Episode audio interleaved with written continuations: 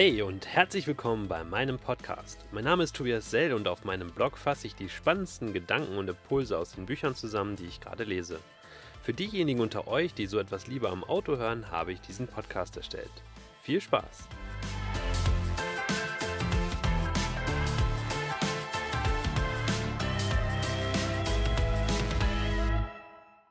Startup DNA Ich war früher eigentlich nie Freund von Biografien.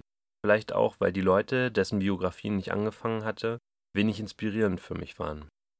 Heute entdecke ich immer mehr, wie Biografien mir die Möglichkeit geben, aus den Fehlern und Erfahrungen anderer zu lernen. Oder wie Bill Heibels es einmal beschrieben hat, kann auch die niedergeschriebene Biografie einer starken Persönlichkeit ein Mentor sein.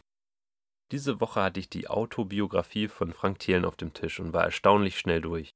Das Buch ist in mehrere Abschnitte unterteilt und bietet einen Rundumschlag zu allen Themen der Startup-Welt und den wichtigsten Entwicklungen an der Technologiefront. Aber auch politische und gesellschaftliche Aspekte werden angerissen.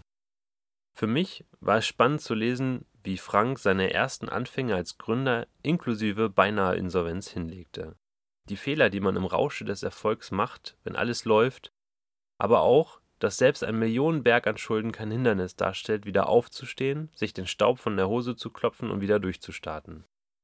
Der erste Weg ist nicht immer der richtige. Ein spannender Aspekt für mich ist auch, wie sinnvoll es manchmal ist, einen Schritt von seiner Idee zurückzutreten und seine Produktidee zu überdenken. Manchmal ist es ein kleiner Aspekt der eigentlichen Idee, der für sich alleine gestellt viel erfolgreicher sein kann. Die sechs Wunderkinder hatten die Vision, mit Wunderkit eine riesige Plattform hochzuziehen. Am Ende viel zu groß gedacht und die Komponente Wunderlist wurde zum riesigen Erfolg. Genauso schreibt Frank über das Startup Duo, das die komplette Dokumentenverwaltung von Unternehmen auf den Kopf stellen wollte. Eine revolutionäre Idee, aber die Kosten für die Unternehmen, alles umzustellen, sind zu hoch. Am Ende entschieden die Gründer sich dazu, einen kleinen Teil ihrer Idee, einen Dokumentenscanner als App weiter zu verfolgen und hatten damit Erfolg.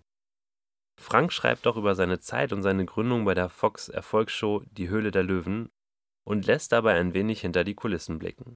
Die Sendung wird gerade auch unter uns Gründern häufig kontrovers diskutiert. Ich persönlich finde aber, dass es die Option Gründen für unser arbeitnehmerfokussiertes Deutschland erst greifbar gemacht hat.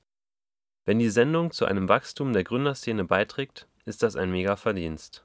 Ich persönlich wünsche mir mehr Tech-Startups in der Sendung und weniger Beauty- oder Food-Unternehmen.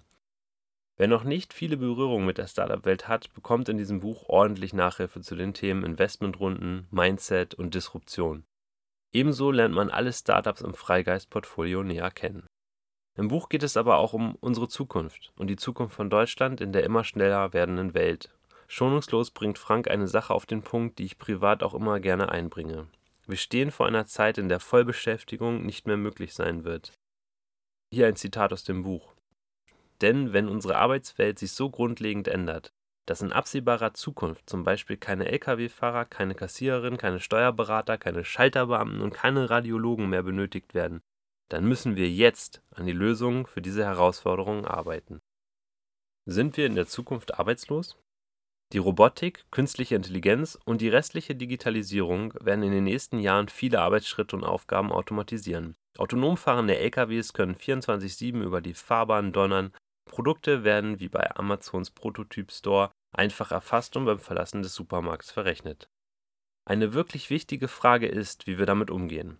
Denn nicht mehr arbeiten zu gehen kann eine Dystopie oder eine Vision sein, je nachdem, ob Arbeitslosigkeit stigmatisiert wird oder ob wir die Entfaltung unserer eigenen Fähigkeiten für die Gesellschaft im Rahmen der frei gewordenen Zeit fördern. Stichwort bedingungsloses Grundeinkommen. Ich persönlich wünsche mir, dass einige Politiker dieses Buch lesen und verstehen, wie wichtig es für uns ist, die Zukunft mitzugestalten.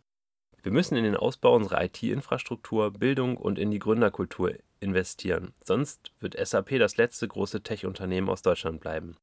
Während die vier GAFA-Unternehmen, also Google, Apple, Facebook und Amazon, aus den USA zusammen auf eine Marktkapitalisierung von 4 Billionen Dollar zusteuern und immer mehr kapitalkluge Köpfe und damit Macht bündeln.